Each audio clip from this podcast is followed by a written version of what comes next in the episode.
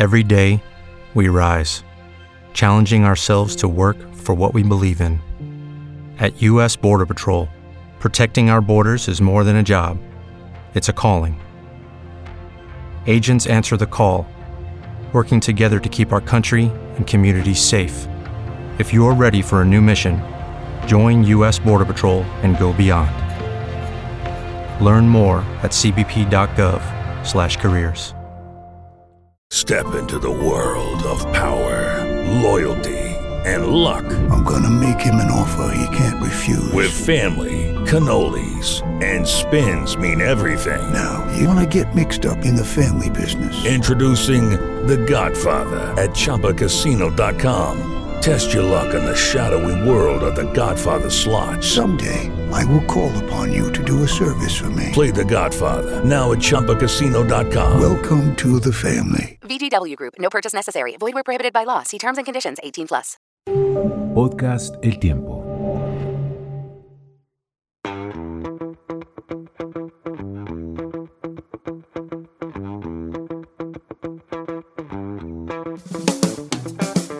El tiempo del brunch. Un encuentro semanal en medio del desencuentro general. Con Olga Elena Fernández, Mauricio Reina y Vlado. Hola, bienvenidos una vez más al tiempo del brunch y les quiero contar que estoy feliz de que haya llegado este momento esta semana porque tengo dolor de estómago de todo lo que ha pasado en el país y yo necesito que mis amigos Mauricio y Vlado me ayuden ya sea a que me den el alcacelser y me quiten el dolor de estómago o que me digan la verdad y dice, mi hijita váyase acostumbrando al dolor de estómago. Porque es que yo quiero que conversemos de lo que pasó esta semana, que no voy a decir qué es porque todo el mundo sabe, pero pues el cambio del, del, gabinete y todo esto, y que ustedes me digan qué opinan y qué va a pasar, y que bueno, que hablemos de todo eso un rato largo. También quiero que me digan qué opinan de la reunión que hubo acá de Pro Venezuela, que yo sentí que eso como que no pasó nada, pero de pronto ustedes saben más cosas que yo, entonces para que echemos rulo ahí hablando de eso. Y me pasó algo hoy que quiero que también lo comentemos y es que tiene que ver con vender cosas. O sea, ustedes que tan buenos son vendiendo cosas, si son buenos, son malos. No, me dicho, tengo tanto que hablar con ustedes que toca empezar rapidito. Pero antes de empezar a ponernos con los temas esos que me dan dolor de estómago de política, una pregunta rapidita y como para empezar. Ustedes se jubilan, ya no tienen ninguna necesidad de plata, están frescos de la vida con la plata y les llega una invitación a estudiar cualquier carrera en cualquier universidad. Nunca la van a ejercer por el solo placer de aprender. ¿Qué les gustaría estudiar? Y voy a empezar de, izquierda a derecha en mi pantalla, o sea, con Vlado. Vlado, ¿a ti qué te gustaría estudiar solo por el placer de aprender? A ver, a mí donde me gustaría, no, a mí me gustaría estudiar en alguna universidad europea, en alguna universidad potente europea, en, en Alemania y en alemán. No, para lo cual me tocaría estudiar un buen tiempo de alemán porque una cosa es defenderse uno en un restaurante o en la calle hablando alemán y otra cosa sería estudiar historia en alemán. ¿no? Eso sería poderoso. Mauricio, ¿tú qué quieres estudiar? Mira, esta pregunta es muy relevante porque esta semana se celebraron los grados de la Universidad de los Andes y allí se graduaba uno de los hijos de mi novia. Entonces asistí a la ceremonia de entrega de los grados de la universidad. Una ceremonia digamos que más bien larga, tres horas. Y en esas tres horas, en las frías eh, sillas del Coliseo El Campín, que ahora se llama el Coliseo Movistar Arena, eh, uno tiene tiempo de pensar y pensar y pensar. Y como por delante están pasando todas la, eh, las carreras que les están entregando el grado, en pantalla gigante aparecen los muchachos felices, las muchachas radiantes, aparecen los discursos, aparece todo. Pensé durante tres horas en eso que me estás diciendo y tengo dos reflexiones. La primera, la respuesta a tu pregunta. Yo quisiera estudiar historia, literatura y artes visuales. Y mm, creo que todas me ayudarían a, por una parte, tener un mejor contexto para saber yo qué hago en este mundo y por otra parte, para expresarlo de mejor manera. Pero mi segunda reflexión tiene que ver con la academia y la formación académica. No la de la Universidad de los Andes ni de la Universidad Javeriana, no, no, en general de la universidad. Me puse a pensar en los créditos, el cumplimiento, el promedio. Había unos magna cum laude, magna cum laude, summa cum laude, no sé qué. Unos muchachos y muchachas esforzados, berracos y todo. Y yo decía, si yo estuviera al lado de ellos, ese, la décima, la centésima para lograr el promedio, no, no, no. Entonces tengo un sentimiento contradictorio porque querría estudiar todo eso, pero no estoy seguro de que yo a estas alturas me aguantara una formación académica convencional. Me perdonas que me haya excedido, pero es que me diste en la pepa del gusto.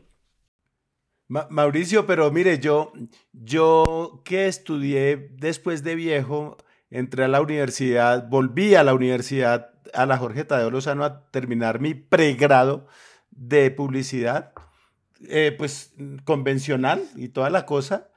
Me, me, lo gocé tanto, me parece. Lástima que se atravesó la puta pandemia. pero, pero no, pero es que de, de verdad, de verdad, no, es que eh, fue, fue una jartera porque uno ilusionado con graduarse en el Movistar Arena y entonces llega un, un mensajero en una moto con un paquete envuelto en papel craft. Mire, ahí está su diploma, ¿no? Señor Vladimir Flores, muestre su cédula. Ah, sí, sí es. Tenga, ahí está su diploma. No, pero no, pero, pero la, la experiencia de la universidad fue deliciosa a esta edad, que lo, aprender de puros muchachitos y cuando hablo de puros muchachitos, no me refiero a los alumnos, porque esos son infantes, a los profesores, ¿no? Los profesores más chiquitos que uno, y lo ven a uno, pues, en el caso nuestro o en el mío por particular, pues, conocen lo que uno hace y saben.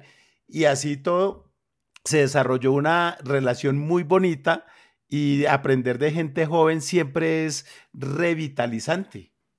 Yo iba a decir que como hablado le llegó el diploma ese en el papel craft con el de la moto, hagamos una fiesta. A mí me encanta hacer fiestas. porque no hacemos una fiesta y le festejamos el blado? El blado hablado, el grado hablado. Eso, hagamos la fiesta de grado, Olga Bueno, yo me encargo. Tenemos que organizarla con tiempo, por ahí en unos tres Exacto, sí, sí. Para planearla con para planearla bien y de pronto invitamos a Mauricio, de pronto no, porque como nos gustan las fiestas. Lo que pasa es que el grado de blado fue hace rato.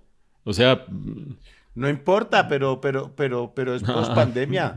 Vale, vale, no, yo sí le cojo la caña. Claro, como no es su grado, a usted no le importa, ¿no? A mí sí me importa, bueno, Elena, gracias. Ok, y a mí como me encanta hacer fiestas, porque sí, porque no, entonces yo la hago. ¿Tú qué estudiarías, Olga Elena? Eso, eso.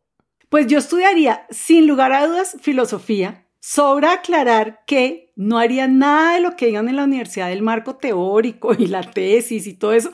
Apenas digan, hago un marco teórico, voy a una marquetería y que me hagan un marco ahí de madera. Pero como es por el placer de aprender, pues seguramente me voy a rajar y me van a echar de la universidad. Pero no importa, yo estudiaría feliz filosofía. Tengo, tengo una pregunta y una observación final. La observación final, voy a invertirlas, tiene que ver con que ahorita que Vlado dijo, ahora que ya somos viejos, le oí una frase a un saxofonista argentino que me gusta mucho, que se llama Willy Crook, fantástica, hablando ahí en una entrevista y con unos amigos, dice, bueno, y nosotros que somos nuevos en esto de ser viejos, y rácate, y empieza su reflexión. O sea que ya, ya podemos usar eso. Nosotros que somos nuevos en esto de ser viejos, tenga. Y la pregunta, Olga Elena. Pero antes, antes de la pregunta, perdón, te la voy a alargar lo que acabas de decir. Yo el otro día me pregunté a mí misma, es más, se lo iba a preguntar a ustedes si se me olvidó. ¿Ustedes qué creen que son? ¿Unos jóvenes que ya están viejos o unos viejos que están jóvenes? ¿Y a quién le preguntas? Pues a los dos. No, yo, yo, pues yo creo que, no, yo, yo creo que esa, ahí no, uno no puede ponerse una etiqueta de esas.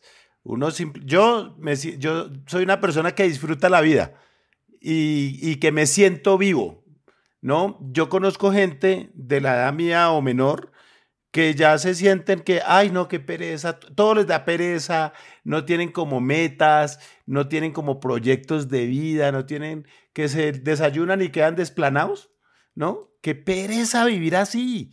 No, yo, yo soy una persona vital y yo, más allá de, hay gente que a veces le dice a uno, cállese viejo marica o viejo Ole, pero usted que se como hoy. No, pero es que así es la gente. Yo qué culpa, yo, pues si así es la gente. Yo estaba citando entre comillas. Entonces, si le dicen a uno eso y uno piensa, de verdad que yo cuando era joven veía a alguien de 40 y me parecía viejo, ¿no? Cuando era muchacho, alguien de 40 me parecía viejo. Pero uno, uno mira y uno no piensa en eso, uno no piensa, pero sí pienso, uy, qué rico ser joven, tener menos años, pero el problema es que no quiero sacrificar la experiencia adquirida en todos los años que ya tengo. Mauricio, ¿tú eres un joven viejo o un viejo joven? Mira, yo tengo una condición especial y es que, mm, que yo no he tenido muchos de los rituales de tránsito de mucha gente. Mm, que, por ejemplo, me casé, entonces eso ya marcó una etapa en mi vida. Que me separé, eso marcó otra etapa en mi vida. Que tuve un hijo, otra etapa en mi vida. Que gradué un hijo, no he tenido nada de eso. Entonces, de alguna manera, eh, continuo, eh, ha sido mi vida un continuo bastante peculiar. Ahora, eso no significa, obviamente, que no pase el tiempo, lo que pasa es que pasa de una manera distinta. Yo no soy como Vlado, yo no disfruto tanto la vida, aunque ustedes no lo crean, pero sí tengo... ¿Por qué te ríes? Es cierto. No, no, no, es, es, es que me acordé en un chiste Eh, nada más. No, pero- mentiras. Pero sí trato de exprimirle lo más posible al tiempo que tengo. Eso de desayunar y quedar libre, mirar para el techo, ponerse a revisar qué dicen las redes sociales, hacer eh, pasatiempos y todo, eso no es lo mío. Puede ser muy parecido a lo que sentían los eh, protestantes cuando eh, la gente trata de encontrar una relación entre el origen del capitalismo y la religión protestante, que la angustia existencial llevaba a la gente a trabajar frenéticamente. Yo creo que algo de eso me pasa a mí. Entonces, mm, yo, yo también me, me desligo del apelativo de viejo joven o joven viejo, ¿verdadito? No, que mi, mi, mi padrino, que durante mi infancia fue como mi papá, mi padrino contaba, mi padrino nació como en 1905, 8, por allá, obviamente ya murió, y él contaba que, me contaba a mí cuando yo era niño, ¿no? Cuando uno le decía, no, le preguntaban, ¿usted qué está haciendo? Nada. Ah, usted sabe lo que me decía a mí mi papá, me contaba mi padrino. Usted sabe lo que me decía a mí mi papá cuando yo le decía que no tenía nada que hacer. Vaya, tráigase esa bolsa de maíz y esa bolsa de frijoles. Y él miraba, le llevaba al papá la bolsa de maíz y la bolsa de frijoles. Los metía en una, en una ponchera. ¿Se acuerdan de la palabra ponchera? Sí, sí, sí, sí, sí. Bueno, claro. lo, lo metía en una ponchera Claro. o en un tazón para los que no, o en una... ¿Qué otro nombre tiene la ponchera, Mauricio? No, la, la ponchera la conoce todo el mundo, Bueno. una tienda de ponchos. Bueno, eh, sos un boludo. No, pero, pero el- la ponchera, eh, eh, entonces metía los, echaba los, gra- eh, la bolsa de maíz y la bolsa de frijoles ahí y lo ponía a separarlos. Otra vez para ponerlos otra vez en su respectiva bolsa, ¿no? Como no tiene nada que hacer, venga, le pongo oficio, ¿no? Que era, él, él era de Marinilla, Antioquia, imagínese. Entonces, pues, esos eran paisas que decían, no, ¿cómo así que está sin hacer nada? Venga, para acá yo le pongo a hacer oficio, mijito, ¿no? Ahora, una cosa es la... E perdóname, da- da- dale, Bueno, Olga Elena, por favor. Dale tú, Dale. no, No. tú. No, no, Hay no, que- hay dale, que dale, distinguir. Dale, dale, dale, dale. Una cosa es la ética personal hacia el trabajo, que puede reflejar una manía producto de la angustia existencial de no saber qué hace uno en este mundo. Creo que por ahí va lo mío. Y otra cosa es tratar de imponerle esa ética a los demás. Decirle a los demás cuando están mirando para el techo, oiga, ¿usted qué está haciendo ahí? Venga, me ayuda a hacer esto. No. Olga Elena. No, a mí me saca la piedra que se inventaron que no hacer nada es malo. Eso. Si uno tiene dos horas que no tiene nada que hacer, regio, a mí me encanta y me quedo en las debajo de las cosas hasta las 11 de la mañana. ¿Y qué? Pero bueno, ya les dije que ustedes son muy buenos conversadores y por lo tanto necesito que me saquen de este, se dirá, atolladero, angustia existencial. O sea, yo de verdad, los dos últimos tres días, ay, he estado muy aburrida porque es que esta semana estuvo fea y como ya dije, no les voy a decir qué pasó porque todo el mundo sabe que pidió la renuncia, Petro pidió la renuncia protocolaria, que unos se quedaron, otros no, que cambió. Ah, no, vamos a, preguntas así como fue, pucha, ¿qué va a pasar? Olga Elena, pero a mí no, no me pareció fea esta semana, me pareció entretenida, porque es que con tanta cosa que pasa hay un frenesí, a mí sí me pareció entretenida, así es que, mijita, dispare y yo le digo, hable, hable a ver, a ver qué es la vaina. Pues a mí lo que me parece, a ver, ustedes qué opinan, es que pues nos quedó clarísimo que se radicalizó. O sea, digo Petro, ¿no? Ya nada de amiguitos, ya nada de gobiernos de coalición, ya nada de nada. Ahora es lo que yo quiera y lo que yo diga. Y a mí eso sí me asusta, a ustedes no. Mire, les voy a hacer así una pregunta así rápido. De 0 a 100, donde 0 es vamos hacia Suiza y 100 es vamos hacia Nicaragua. ¿Ustedes en cuánto sintieron esta semana en que, en que estamos, en que vamos? Yo ninguna de las dos. ¿Nada? No, pasó nada esta semana? No, no, no estoy diciendo eso, sino que en los términos en que usted lo está poniendo, yo no, yo no lo pongo. Que vamos hacia Suiza o hacia Nicaragua, son dos extremos que no tienen nada que ver con nada. A mi modo de ver, por supuesto.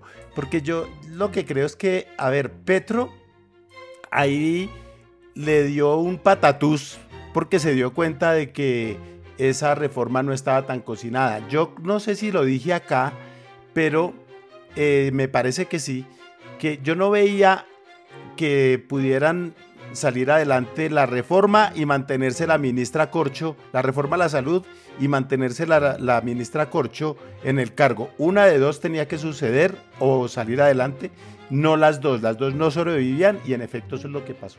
Entonces, ahí de alguna manera, póngale cuidado, de alguna manera Petro se dio, porque sacrificó a su ministra estrella, que era la radical, la que todo el mundo decía, es que ella estaba actuando en nombre de Petro, ella está haciendo todo lo que Petro quiere. Pues mire que la sacó, la sacó y la sacó y esta señora se emberracó de tal manera que no fue al último Consejo Extraordinario de Ministros que convocó Petro. Entonces, y después hizo los otros cambios y tal, como parte de, sus eh, peleas con los otros partidos. Pero no se les olvide que hay una cosa. Vienen las elecciones regionales y Petro necesita, y además necesita políticamente, pero necesita también para su ego, que haya mucha gente en alcaldías y gobernaciones cercana al proyecto del pacto histórico. Y él venía corriendo, venía avanzando en unas alianzas con la U, con los liberales, con los conservadores en muchas partes del país. Y Petro sabe, porque lo sabe, que esas alianzas las necesita y si no él concilia de alguna manera, si no tiende puentes con estos partidos con los que está peleando, eso se le va a fregar. La alcaldía de Bogotá va a ser casi imposible que la gane y les digo por qué, simplemente para que otro meta la cucharada. Pero la alcaldía de Bogotá es casi imposible que la gane por el tema de la segunda vuelta. Es muy difícil que alguien la gane con 50% de la votación más un voto. Es muy difícil que alguien de la izquierda, un Bolívar o el que quieran poner, o un Holman Morris, el que sea, gane en la primera vuelta. Y en segunda vuelta, pierde. Pónganle el que le pongan, pierde. Bueno, yo disiento un poco de, de la posición de Blado, no porque crea que lo que está diciendo es falso, sino porque yo le doy una lectura un poquito distinta. Yo sí creo que Petro está rompiendo con las jefaturas de los partidos tradicionales, es decir, le está haciendo el feo a César Gaviria, a, Cepeda y a Dilian Francisca.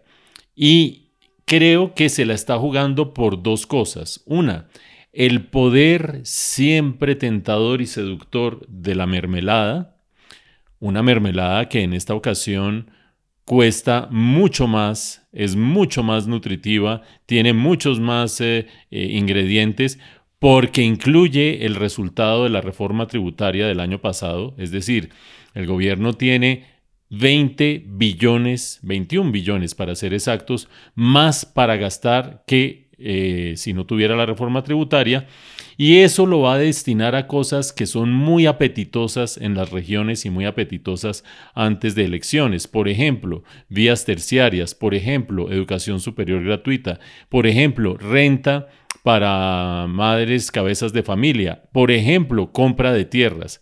Hagan ustedes el favor, eso es como el circo del pueblo llegando al pueblo compro tierras, reparto tierras, vendo no sé qué, doy rentas vitalicias eh, eh, para madres cabezas de familia, plata para la Junta de Acción Comunal, eso tiene un inmenso potencial y con eso busca seducir a congresistas individualmente considerados. Por una parte, rompo con los jefes de los partidos, por otra parte, busco a los congresistas individualmente considerados. Y aparte de eso, le mete la gran presión o pretende meterle la gran presión de la movilización social. Es cierto que desde hace mucho tiempo Petro viene hablando de movilización social, toda su vida, pero ya siendo presidente, me acuerdo del discurso del enemigo interno en Caldono en octubre del año pasado.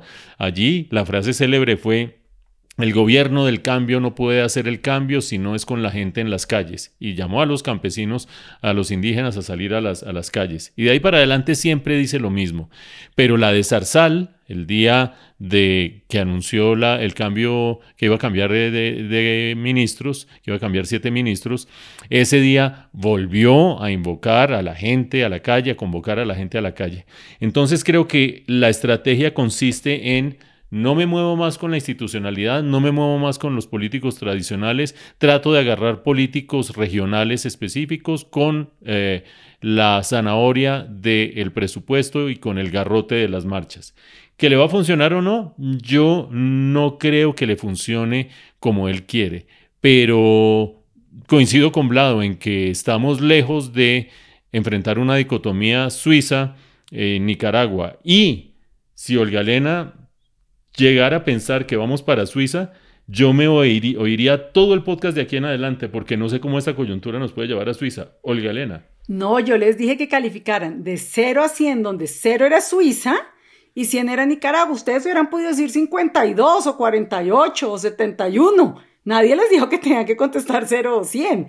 Pero ahora les voy a hacer otra para que contesten ahora sí de 0 a 10. A ver, y tú, pero tú, tú crees que dale un número, dale un número a Suiza o Nicaragua. Yo le doy 75, donde 100 es Nicaragua y 0 es Suiza. Ok, listo, aquí apuntamos, tomamos nota. Ok, ahora para que den calificaciones. Yo no sé por qué me levanté con las calificaciones. ¿Cuánto dolor de estómago de 0 a 10, no de 0 a 100, de 0 a 10, les da oír al nuevo ministro de Salud que se llama el señor Guillermo Alfonso Jaramillo, decir que es que hemos juzgado mal al Seguro Social, que él lo defiende. Vlad, tú que hablaste de la salida de Corcho como, como algo que se dio, que se dio Petro, pone en, vez de a, Corcho a Guillermo Alfonso Jaramillo y el señor sale con que a él le parecía que el Seguro Social era muy bueno. Miren, yo hace mucho tiempo he optado por juzgar a los políticos y en general a la gente por lo que hace y no por lo que dice. Hay unos que dicen que son buenos muchachos y hacen unas cosas que son muy malas. Y hay otros que son amenazantes y muestran los dientes y, actúan como mansos corderos. Entonces, la gente dice mucha estupidez y dice muchas cosas ligeras y dice muchos eh, lugares comunes y en fin. Entonces, yo a eso, yo no me trasnocho por eso. Yo, si uno se pone a mirar objetivamente, Petro, ya lo he dicho aquí un montón de veces, pero hay que tener en cuenta unos factores de los últimos días. Petro hasta hoy, hoy estamos, hoy cuando grabamos esto, estamos a 28 de abril. Estamos a 28 de abril y Petro está jugando con el reglamento, no se ha salido del reglamento. Él ha cumplido todas las normas del juego. Y si ustedes se dan cuenta, les, suelto esto para contexto. Petro estuvo la semana pasada en Washington, eh, uno de los personajes estrella de la revista Time, líder mundial, toda esta cosa. Eh, fue también criticado por la revista eh, The Economist entonces él, lo tienen en el ojo los medios internacionales para un, en un sentido o en el otro. Estuvo en la Casa Blanca, todas estas cosas, mojando prensa internacional. Esta semana hizo la cumbre famosa de, de, ahorita de pronto hablamos de eso, hizo la cumbre famosa esta pro Venezuela, pues para el proceso de Venezuela, que lo puso también en el foco internacional. Y la próxima semana va para Portugal y España. También va a estar ahí. Petro es un tipo que yo ya les he dicho a ustedes, quiere jugar un rol internacional importante. Y él no se va, él no es bruto y no se va a convertir en un, en un eh, sátrapa como Ortega o como Maduro, porque queda aislado del universo y a él eso no le interesa. Él quiere jugar un papel internacional. Entonces él puede que deje el país desbaratado y todo, pero se va a ir en los, pienso yo, puedo estar equivocado desde luego, pero pienso yo que eso no, no nos vamos a nicaragüizar, ni a venezolanizar, ni, ni, nada de estas cosas.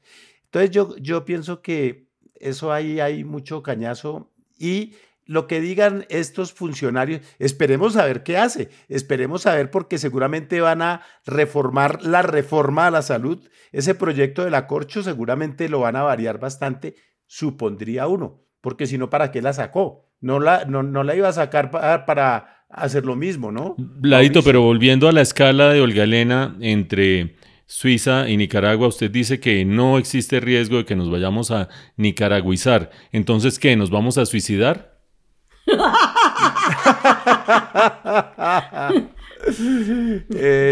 está bueno ese Está bueno, está bueno, está bueno. pero, pero voy a aprovechar que tengo el uso de la palabra yo estoy de acuerdo con Blado en lo siguiente. Si sacaron a Carolina Corcho, no es para meter uno peor de radical, dogmático y extremo. Es para meter uno que permita que se mueva la reforma. Por supuesto que la reforma se puede mover de distintas maneras, ya dije, la mermelada, los políticos individualmente considerados y todo, pero van a ceder en el borrador de la reforma, sin lugar a dudas, sino para qué hacen ese cambio. Paréntesis, la arrogancia de la ministra Corcho, de la exministra Corcho, durante todos estos meses tenía que estar basada en la certeza de que Petro no la iba a sacar. la rabia que le debió dar que la sacrificara, como dice Blado, no fue al almuerzo y no fue a la reunión, pero con semejante talante que tiene esa mujer, que será admirable para muchas cosas, pero no quiero coincidir con ella en la sala de un aeropuerto con un avión demorado, eh, creo que le debió doler, pero profundamente. Cierro paréntesis. Guillermo Alfonso Jaramillo, habrá que ver qué hace. Por supuesto que es horrorosa esa frase, que no, que el seguro social estaba bueno, lo que pasa es que le cargaron las enfermedades más costosas. Pero yo sí creo que se va a transar, porque se tiene experiencia política y sabe eh, dónde ponen las garzas y algo va a transar. No garantizo que la reforma que salga sea buena. Olga Elena. Dímelo tú. No, no, yo quiero seguir preguntando porque me levanté toda preguntona. Y eh, Blado dijo por, no sé, cuarta, quinta, sexta vez, que Petro está gobernando by the, by the book. Ok, muy bien, muy bien, by the book. Pero con todo y eso, ¿qué piensa Blado? Y pues, oh, Mauricio, también estás invitado a opinar. Cuando el señor dice que va, el Congreso me va a obligar a expropiar, me va a obligar. O sea, ¿eso tampoco da dolor de estómago? Olga Elena, volvemos a lo mismo. Una cosa es lo que dice, otra la que, lo que haga. no, pero no, pero es el presidente de un país. Olga Elena, mire, el único que ha expropiado así aquí en Bogotá, ¿usted sabe quién es el único que ha expropiado? ¿Usted sabe? Peñalosa. Bueno, Petro, que estuvo cuatro años en la alcaldía, nunca expropió ni, ni, un, ni un terrón de azúcar. Entonces, ahí yo creo que eso por un lado, pero por otro lado, la expropiación está en la constitución colombiana, Petro no se la está inventando, está ahí y de hecho él estaba eh, proponiendo hacer unas cosas para agilizar, para no sé qué, y están hablando de combinar distintas formas de adquirir tierras para eh, esa reforma integral a esa reforma agraria integral que él quiere hacer y darle tierra a un montón de gente. Pero, la, pero volvemos al book. Él está gobernando by the book. En la constitución colombiana está estipulada la, expropiación. With the Lucky Land you can get lucky just about anywhere. This is your captain speaking. Uh, we've got clear runway and the weather's fine, but we're just going to circle up here a while and uh, get lucky. No, no, nothing like that. It's just these cash prizes add up quick. So I suggest you sit back, keep your tray table upright, and start getting lucky. Play for free at LuckyLandSlots.com. Are you feeling lucky? No purchase necessary. Void where prohibited by law. 18 plus terms and conditions apply. See website for details. Okay, round two. Name something that's not boring. A laundry? Ooh, a book club. Computer solitaire, huh? Ah, oh, sorry. We were looking for Chumba Casino. That's right. ChumbaCasino.com has over 100 casino style games. Join today and play for free for your chance to redeem some serious prizes. ChumbaCasino.com. No purchase necessary. Full prohibited by law. 18 plus terms and conditions apply. See website for details. Ahí está estipulada. Que la, cambien, que la, que la modifiquen, alguna cosa puede que sí, puede que no, no sabemos igual. Eh, entonces ahí yo creo que tampoco hay que agarrarse eh, de las mechas antes de ver algo concreto, algo específico y una acción que uno diga, uy, sí, pero hasta ahora él, vuelvo, insisto, qué pena, pero está actuando con lo, las herramientas que le da la Constitución. Bueno, yo eh, aquí también estoy de acuerdo con Blado. La expropiación está en la Constitución. El punto es cómo se hace esa expropiación. Si se hace Exacto. de manera eh, permitiendo que la contraparte, eh, es decir, aquel que va a deshacerse de su bien eh, inmueble, tenga margen de negociación o no, los plazos en los que se hace, las instancias en la, a las que pueda acudir la persona. En el momento eh, en que estamos grabando este espacio, es decir, el viernes de esta semana, hay un gran escándalo alrededor del tema de la expropiación y es porque un borrador de un artículo del plan de desarrollo permite o afirma que se podría hacer expropiación express, express, es decir, en solo 21 días pasaría lo siguiente. Se le manifiesta a alguien que se interesa la tierra y que negociemos. Ese alguien dice no y existe la posibilidad, existiría la posibilidad de que el gobierno diga, pues esa tierra es de interés público y de beneficio social, y ahí arrancarían los famosos 21 días.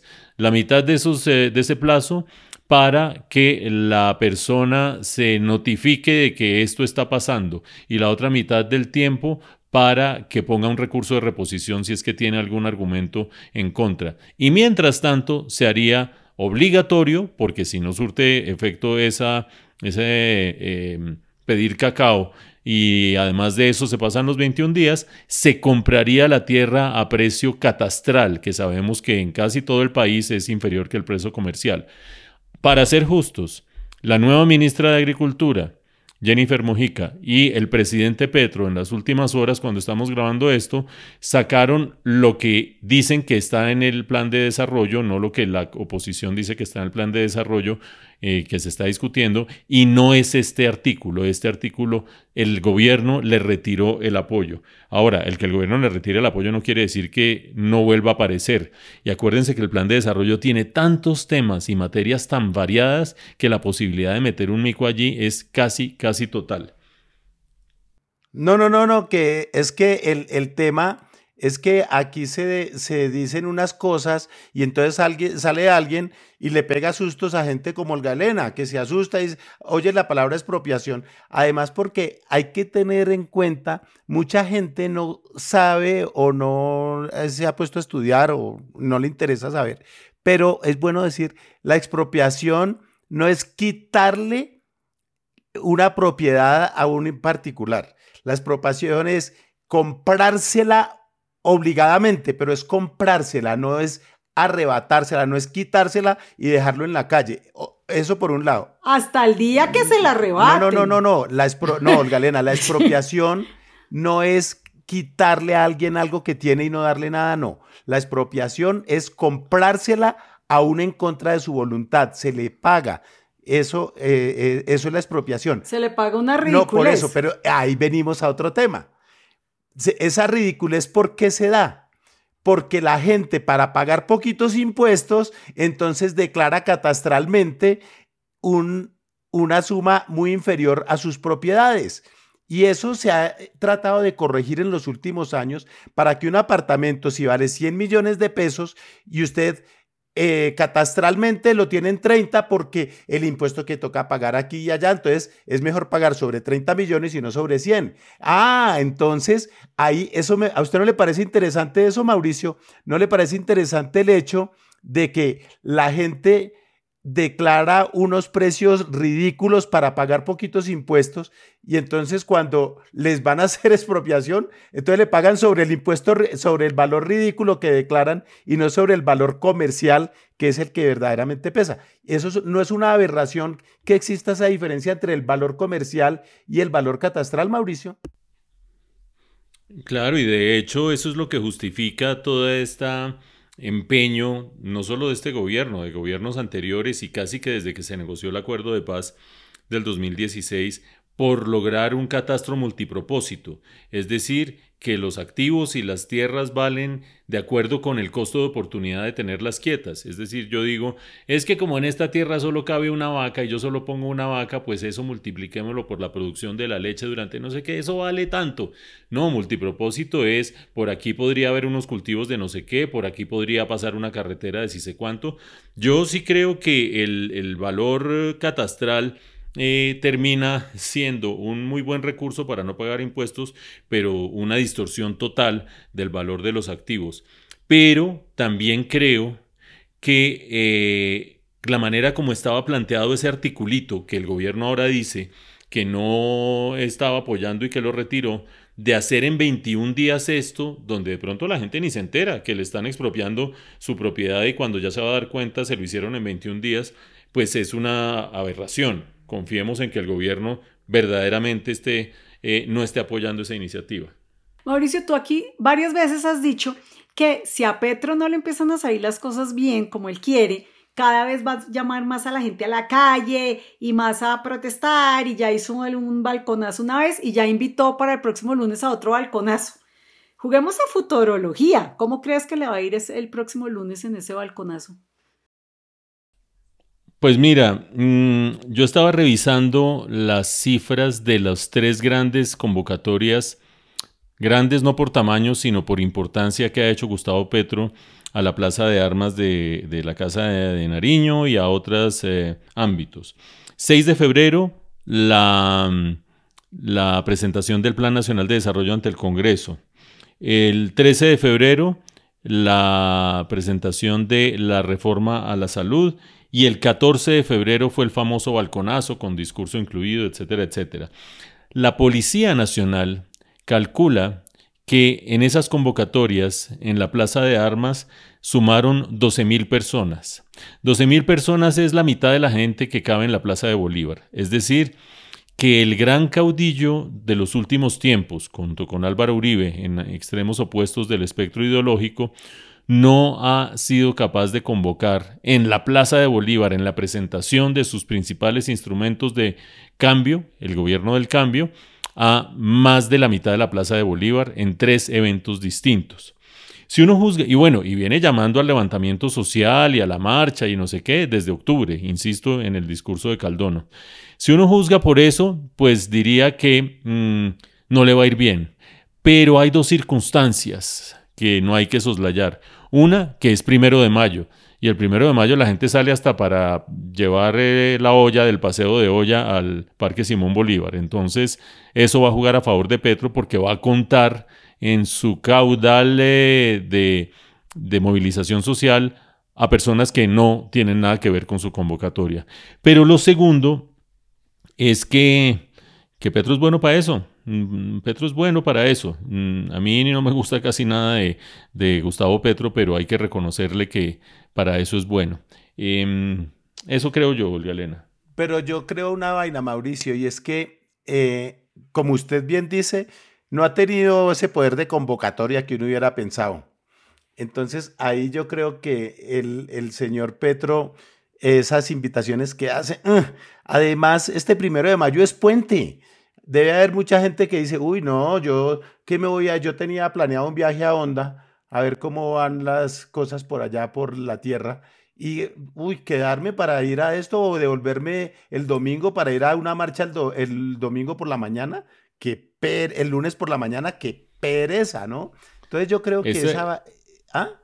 Eh, No, no, es de esos presidentes que convoca a la gente el primero de mayo y se le va onda. Ay, pero ahí está de un rápido. Hoy está bien inspirado. Sí, increíble. Sí, pero, pero de verdad, yo, yo creo que ahí no, no, no, no sabemos qué tanto. Y además los primeros de mayo ya no son lo que eran. Antiguamente las movilizaciones del primero de mayo, esos llenaban calles y no sé qué, eh, plazas y eso. Pero ya hoy en día, y además hay otra cosa para rematar, y es que hay otra vaina y es que no es lo mismo un primero de mayo contra Uribe que un primero de mayo contra Duque, que un primero de mayo contra Santos, que un primero de mayo con Petro, ¿no? ¿Usted se acuerda de, ese, de esa valla que sacaban, de esa pancarta que sacaban los, los argentinos que son tan ingeniosos en esas vainas y decía, contra Menem estábamos mejor? ¿No? Sí, sí, sí, sí. Entonces, aquí, contra Duque, la oposición, lo- la izquierda, los sectores alternativos que hoy están en el poder, contra Duque estábamos mejor, pero van allá a decir, a protestar contra el gobierno si el gobierno es el que los convoca. Van a, co- a- a protestar contra los ricos, pero si los ricos no están gobernando, si los empresarios no están gobernando, y de todos modos los cambios toca hacerlos en el Congreso que ellos se supone que manejan. Entonces, la cosa no es tan fácil ni es tan atractiva. Bueno, yo les dije cuando, comenzamos esta charla que esta semana también me había dejado como pensando esta reunión que se hizo en Bogotá con 20 países para supuestamente ayudar a destrabar las negociaciones de la oposición venezolana y que a mí me había dejado un sabor de que eso había sido un fiasco, que eso no lo habían planeado bien, que de ahí no salió nada, que el canciller salió a decir tres obviedades, como que la gran conclusión es que Venezuela necesita elecciones libres. No, ¿de verdad? Creo que a nadie se le había ocurrido eso. Entonces a mí que eso me pareció que salió muy mal, pero yo no sé ustedes, porque de pronto ustedes no lo vieron tan mal. Tengo, tengo información de muy buena, de muy buena fuente, no de primera Cuente, mano. cuente. Pero antes de eso quiero decir una cosa, Olga Elena. No, no es que el gobierno, y eso es importante anotarlo, no es que ley vaya descubierto que Venezuela necesita elecciones libres. Es que el gobierno de Colombia, junto con otros gobiernos, plantean, proponen que haya elecciones libres, le piden al gobierno de Venezuela que arme una ruta para hacer unas elecciones libres. Eso es distinto, porque es que ya se lo están diciendo explícitamente al señor Maduro. Eso por un lado. Pero el dato que tengo es que un embajador que estuvo en esas cosas y me dijo a mí, face to face, cara a cara, one to one, uno a uno, me dijo, lo que pasó el martes fue muy importante, fue una reunión muy provechosa, fue una reunión muy eh, productiva, se dijeron cosas muy valiosas y es una reunión que es muy importante para el futuro de Venezuela. ¿Y saben quién me lo dijo? Un embajador amigo suyo, el de Alemania. No, ye- pero para empezar, no es embajador, sino embajadora, Ah, no fue ella. ok. Me lo dijo el embajador de Estados Unidos, el embajador encargado, el señor Palmeri. Entonces, si lo dice el embajador de Estados Unidos, pues uno le cree, pues debería creerle, ¿no? Porque es que lo que pasa es que uno a veces ve lo que sale así y tal, pero ellos, ustedes saben que la diplomacia se maneja en dos niveles, lo público y lo que ocurre tras bambalinas. Y probablemente tras bambalinas ocurrieron cosas de las que o no hemos caído en la cuenta o simplemente no nos las han divulgado. Pero este señor dijo que esa reunión salió buena. Ahí les dejo pues esa, ese apunte. Pues eh, a mí lo que más me impresiona del episodio de hoy, sino de todo este emprendimiento que ya cumple cinco años o seis años, yo no sé cuánto tiempo llevamos, es que Blado sea el confidente del embajador Palmieri. No, eso no es con- Eso me deja a mí, eso me deja a mí totalmente perplejo No soy y muy gratamente Mauricio. impresionado. Yo soy una persona que habla con todo el mundo y si me encuentro en una reunión al embajador, pues hombre, uno encontrarse con el embajador de Estados Unidos, uno trata de, de- de jalarle la, la pita a ver qué suelta, ¿no? Espero y, que- y le suelta cosas Sí. como esta. Ok, espero que fuera, que no fuera off the record porque no lo vuelven a contar Ah, yo no, no, él no me Sí. dijo, él no me dijo aquí entre nos, él no me dijo, no es para que les diga, si era off the record ya no es. Vean, yo, yo solo quiero decir dos cosas. La primera, los verdaderos resultados de este esfuerzo del gobierno colombiano no se iban a notar a la salida de esa reunión, entre otras porque si la presidía el canciller Leiva, tenía toda la garantía de ser una cosa desestructurada, mal dirigida, etcétera, etcétera. Abro paréntesis.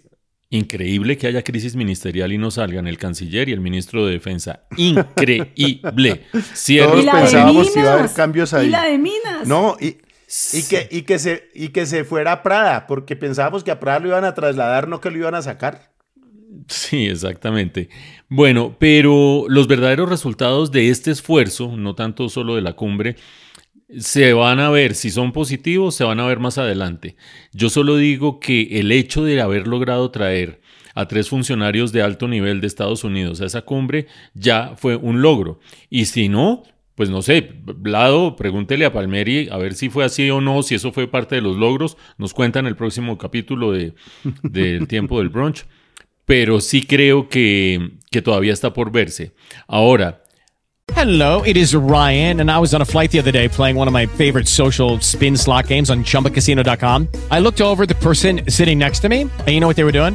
They were also playing Chumba Casino. Coincidence? I think not. Everybody's loving having fun with it. Chumba Casino is home to hundreds of casino style games that you can play for free anytime, anywhere, even at 30,000 feet. So sign up now at chumbacasino.com to claim your free welcome bonus. That's chumbacasino.com and live the Chumba life. No purchase necessary. Group. Void prohibited by law. See terms and conditions. 18 plus.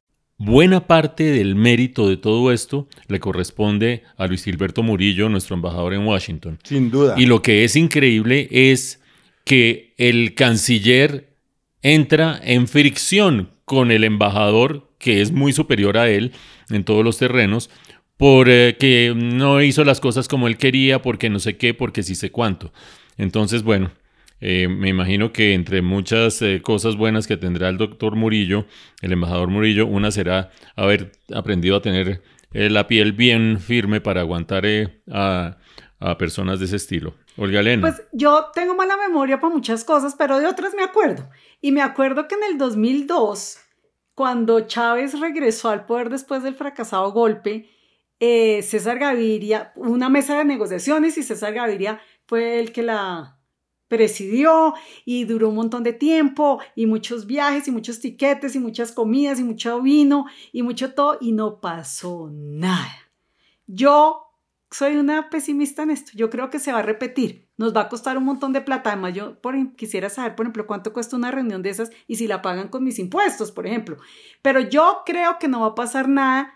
No, no, no están teniendo en cuenta a toda la oposición venezolana, sino que entonces son, traemos, eh, nos hablamos con la oposición que nos cae bien, pero con eh, María Corina, por ejemplo, no, sino solo con los de la plataforma unitaria. No, pero es que María Corina no puede viajar, Olga Elena. No, sí, no pero, pero igual, yo sé que no iba a venir, pero hay que tener, en- en- si uno va a negociar con toda la, con la oposición, pues hay que tener en cuenta la oposición, así a uno le caiga mal, la oposición no Pero, puede ser Olga Elena, la pero es oposición que que, a mí me caiga bien. Esta reunión, esta reunión no, no, no, eh, no era con la oposición. No, pero el sábado reunión no estaba anterior sí se reunió con Petro con plataforma unitaria, que son como seis partidos, donde está Leopoldo López y Guaidó y todos estos, pero es como, es, yo hablo con la oposición, pero con la oposición que yo quiero. Ya eso empieza mal. Sí, pero es que es que es que el problema de la oposición venezolana es la misma oposición. Ellos mismos no se unen, no se unifican. Entonces, si eh, este sector va a hablar con uno, ellos eh, se oponen los otros. Si se reúnen los otros, se oponen los unos. Entonces, es que ese es el gran drama de Venezuela. El problema de Venezuela, que es lo mismo que nos está pasando aquí. ¿Quién es la oposición en este momento en Colombia? ¿Quién es? Si uno no sabe. No, no hay una oposición. Mauricio, ¿usted ve una oposición consolidada, programática, organizada en Colombia? No, claro que no. Exacto. Y entonces, el día que el señor Petro, si llega a cometer alguna petrocidad y llega a querer cerrar el Congreso, a hacer yo que, a, a vulnerar los derechos de la prensa, a hacer cualquier barbaridad, ¿a qué oposición vamos a acudir para que defienda eso? ¿La oposición de María Fernanda Cabal? ¿La oposición de Sergio Fajardo? ¿La oposición de Alejandro Gaviria? A todas. ¿La oposición de Robledo? No puede ser a la que a mí me eh, guste. pero- claro, pero es que el problema es, Olga Elena, que no se une y entonces se empiezan a echar codo entre los de la oposición y entonces cualquiera que quiera ayudar a la oposición no va a poder hacerlo con todos los sectores porque hay unos personalismos que son absurdos. Bueno, pues creo yo que de esa manera eh, vamos cerrando la discusión sobre Venezuela o no. Yo creo que eh, Olga Elena nos habló de un tema que me pareció muy chévere y es el de, el de los vendedores, que es la cosa que el Día Nacional del Vendedor. Es que ustedes saben que ahí se celebra todo y por todo y para todo hay día. Y el, el sábado 29, que es donde la mayoría de la gente nos oye, es el Día del Vendedor. Y yo me quedé pensando, pucha, hay gente que es muy buen vendedor y vende lo que sea y toda la vida vende. yo no vendo nada. Entonces a mí me da curiosidad cómo ustedes son buenos vendiendo y no me van a decir un día vendí un carro viejo. No, yo quiero saber es si alguna vez en su vida han trabajado que su trabajo sea ventas, que ese sea su trabajo. Y si lo han hecho, ¿cómo les ha ido? Vean, yo... Bueno, Blado, Blado, adelante. que No, no, no, no, no, no, hágale, hágale. Me, dio- da risa el tema, pero hágale. Ahorita después No, yo, el primer trabajo que tuve en mi vida, en unas vacaciones, em, no sé, yo tendría 15, 16 años, seguramente eh, hoy sería sancionado por alguien eh, por eh, explotación de menores, no lo sé. Pero lo hice voluntariamente, fue en unas vacaciones, en una cigarrería que quedaba en la 109 con 21 de Bogotá. Se llamaba 7-Eleven. Eh, y era un 7-Eleven criollo, Un poquito obviamente. pirata. Obviamente. Un poquito pirata. un Un poquito poquito. pirata. O un poquito pirata. Eh, el logo y todo era anaranjado, no verde, y ahí arrancaba todo. Eh, y no, pues eso era un desastre absoluto. Yo era bueno para las cuentas, era bueno para la caja, etcétera, etcétera, pero para tratar de vender.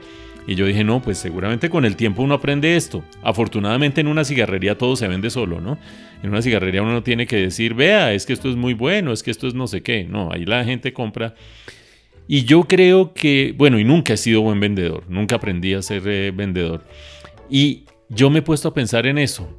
Y yo creo que tiene que ver con que yo tengo una dificultad inmensa para tratar de convencer a la gente de algo. Me parece hasta cierto punto, y no sé si ustedes me entiendan la idea, me parece indigno tratar de persuadir a alguien de algo. Creo que la libertad del criterio individual y sobre todo la libertad y el valor que tiene mi criterio para mí hace que se trivialice al tratar de imponérselo a alguien. Por eso soy tan amplio con ustedes. Pero a mí siempre me convences. O sea, conmigo, porque Pero me no es por- convences no con por argumentos, voluntad. pero estoy segura que si me vendiera zapatos también, yo no sé, porque con todos los argumentos me convences. Si usted es una persona muy creíble, Mauricio, faltaba más. No, yo, yo quieren que les cuente una cosa, no, yo sí, eh, a ver, trabajar como vendedor, vendedor, no, pero, pero yo soy independiente, entonces a mí, eh, pues todo mi trabajo es vender. Yo vendo las caricaturas, vendo las columnas, vendo cuadros de Aleida, vendo no sé qué. Y a veces me da una rabia porque a veces cobro y me dicen, uy, sí, de una, deme tres. Yo digo, juepucha, cobré muy poquito, ¿no? Pero, pero es- es- esa es una vaina. eh, en alguna ocasión quise vender, quise vender algo y eh, yo dije, voy a, por- algo que no quería vender. Y dije, algo que yo pensaba que costaba dos, dije, voy a, voy a venderlo en 10. Y pedí 10 y me dijeron, no, no le puedo pagar 10, le pago 9. Y me tocó venderlo. ¿No? Entonces, no, yo la verdad es que, es que en general soy, soy bueno para eso. Una vez que cuando estaba chiquito en Armenia, eh, pues joven, tenía 12 años, eh, en la casa había un perro y no le gustaba a mi padrastro. No, no, no, ese perro pobrecito se llamaba Tony. Era, era un perrito lo más de lindo, sino que no era obediente. Entonces, nunca le pegamos ni nada de esta cosa, pero a este señor le enfurecía, a mi padrastro le, le enfurecía al perro y me dijo, Vladimir, usted que es ahí como el, el más eh, paisa de todos, ¿no? Decía, Vladimir, váyase a la estación del tren en Armenia. Váyase a la estación del tren y venda ese perro. Y yo, ¿cómo? Sí, sí, sí, váyase a la estación del tren y venda el perro. Eh, tenga en cuenta los tiempos, Olga estoy hablando hace más de 40 años, por supuesto, era otra, otro, otro, hoy, hoy yo no lo haría, por supuesto, ni nada de eso. Entonces me mandaron a vender el perro y lo vendí. Pero ríase, que yo no me acuerdo cuánto costaba el perro, póngale que costaba, no sé, 100 pesos, ¿no? Y entonces el tipo me dijo, bueno, yo le compro el perro, pero si me lo vende con el collar. el señor le interesaba al parecer más el collar que el perro. Y entonces yo le dije, no, pues sí, se lo vendo con el collar porque yo qué hago con el collar sin el perrito. Entonces, pues, lleves el collar y lo vendí, el pobre perrito, pero, pero lo vendí, ¿no? Pero no, yo, yo, a mí no me da miedo vender, no me asusta vender. Yo he, vendido muchos proyectos, yo vendo eh, logotipos, vendo caricaturas, lo que vendo periódicos, vendo publicidad para eh, un pasquín, que nunca me compran, eh, ahí no es tan fácil porque la publicidad del pasquín es difícil de vender. Pero no le tengo miedo a eso. Te doy un millón de pesos por tu gato. Ni mil millones. ah, menos mal contestó eso, si no, me habría pero ¿cómo te ocurre? Ni mil millones ah, por ninguno de los dos, por ninguno de los anteriores. Pues vean, yo les voy a contar, yo nunca he vendido nada como trabajo, o sea, a veces vendo cosas, pero me pasa lo siguiente, si algo vale más de, no sé, de 100 mil pesos, no lo vendo por nada del mundo, así cueste 10 millones porque me da pena. Pero si algo es barato, porque es un paquetico de algo que cuesta 5 mil, pues si es tan barato, ¿para qué cobro? Entonces termino regalando la mercancía. Entonces yo soy lo peor. A mí nunca me van a contratar de vendedora porque termino quebrando lo que sea. En cambio tengo cara de que Mauricio está acordándose de algo que nos va a decir que vendió, hay yo que, sé. Hay que decirlo que Olgalena, lo digo aquí en público, es una mujer muy generosa. Eh, sí, termino regalándolo de cinco, lo demás de cinco no. No, yo solamente quería hacer una recomendación. Ahorita que oía a ustedes hablar de esto, del talante de los vendedores y lo poco de eso que yo tengo, me acordé de un documental que, que vi hace ya mucho tiempo, hace como 15 años, sobre un vendedor de carros usados en Estados Unidos, que es como esos son los meros meros, ¿sí o no? El vendedor de carro usado sí, son los tesos. Sí, y se llama Slasher, el que lo encuentre, eh, pues lo podrá ver. Los amigos eh, más eh, cercanos, es decir, Olga Elena y Blado, yo tengo el DVD por si les interesa. Y bueno, ya, eso era, eso era. Ok, no, pero ya para terminar esta pregunta, ustedes tienen una amiga, prima, vecina, alguien que es de las que dice, venga, tengo jabón para vender que no contamina. No, gracias, no necesito. Ah, pero entonces si quiere le vendo los parabrisas del carro. No, no necesito parabrisas del carro. Ah, pero si quiere le vendo un tiquete a Ruanda. Esa persona que le quiere vender a uno todo, ¿ustedes la admiran o le quieren dar con un martillo en la cabeza? ¿Sabes qué pasa? Que ha habido un cambio cultural. Ha habido un cambio cultural. Instagram cambió eso por completo. Cuando yo era un niño o un adolescente, mis hermanas sí tenían eh, amigas o conocidas, yo ya no sé, eh, pues, tengo cinco hermanas, imagínense, todas mayores, imagínense el amplio conjunto de personas a las que me estoy refiriendo, eh, tenían amigas que traían ropa eh, de Estados Unidos. Y llegaban a la casa de uno con maleta. Esa vaina era. Y sacaban de la maleta ropa y empezaban a vender ropa y no sé qué. Y a mí me parecían unos personajes, eh, no me gustaban, me parecían como que, bueno, ¿esta ropa de dónde vendrá? Y no tienen tallas de distintas y no sé qué. No me gustaban.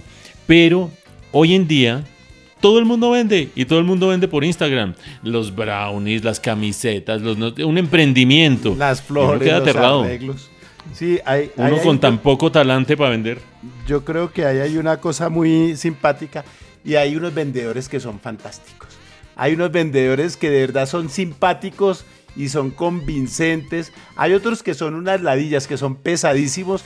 Igual los felicitamos a todos eh, eh, con retraso por el Día del Vendedor. Pero hay unos vendedores que son maravillosos, que son fantásticos, que le, le venden a uno un charco y uno lo compra. Bueno, pues se nos acabó el programa, se nos acabó el tiempo, nos vamos. Pero sin antes contarle que cuando Mauricio decía que las amigas de las hermanas llegaban con maletas para vender ropa, yo era de las que cuando iba a Estados Unidos compraba un montón de cosas para llegar a vender y nunca vendía nada y me quedaba con todo. Y regalaba el resto. y regalaba el resto. No, yo desde, desde el principio sabía que no iba a vender, entonces todo lo compraba en mi talla. Bueno, chévere, eh, pasamos rico, conversamos, gracias por quitarme un poco el dolor de estómago de la semana y nos oímos, vemos la próxima semana, chao. Bueno, cuídense, nos vemos, hola, estuvo chévere este palique.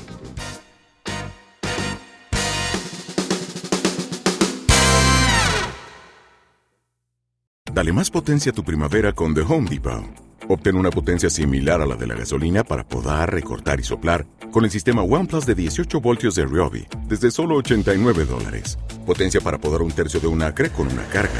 Potencia para recortar el césped que dura hasta dos horas. Y fuerza de soplado de 110 millas por hora. Todo con una batería intercambiable. Llévate el sistema inalámbrico OnePlus de 18 voltios de Ryobi. Solo en The Home Depot. Haces más. Logras más.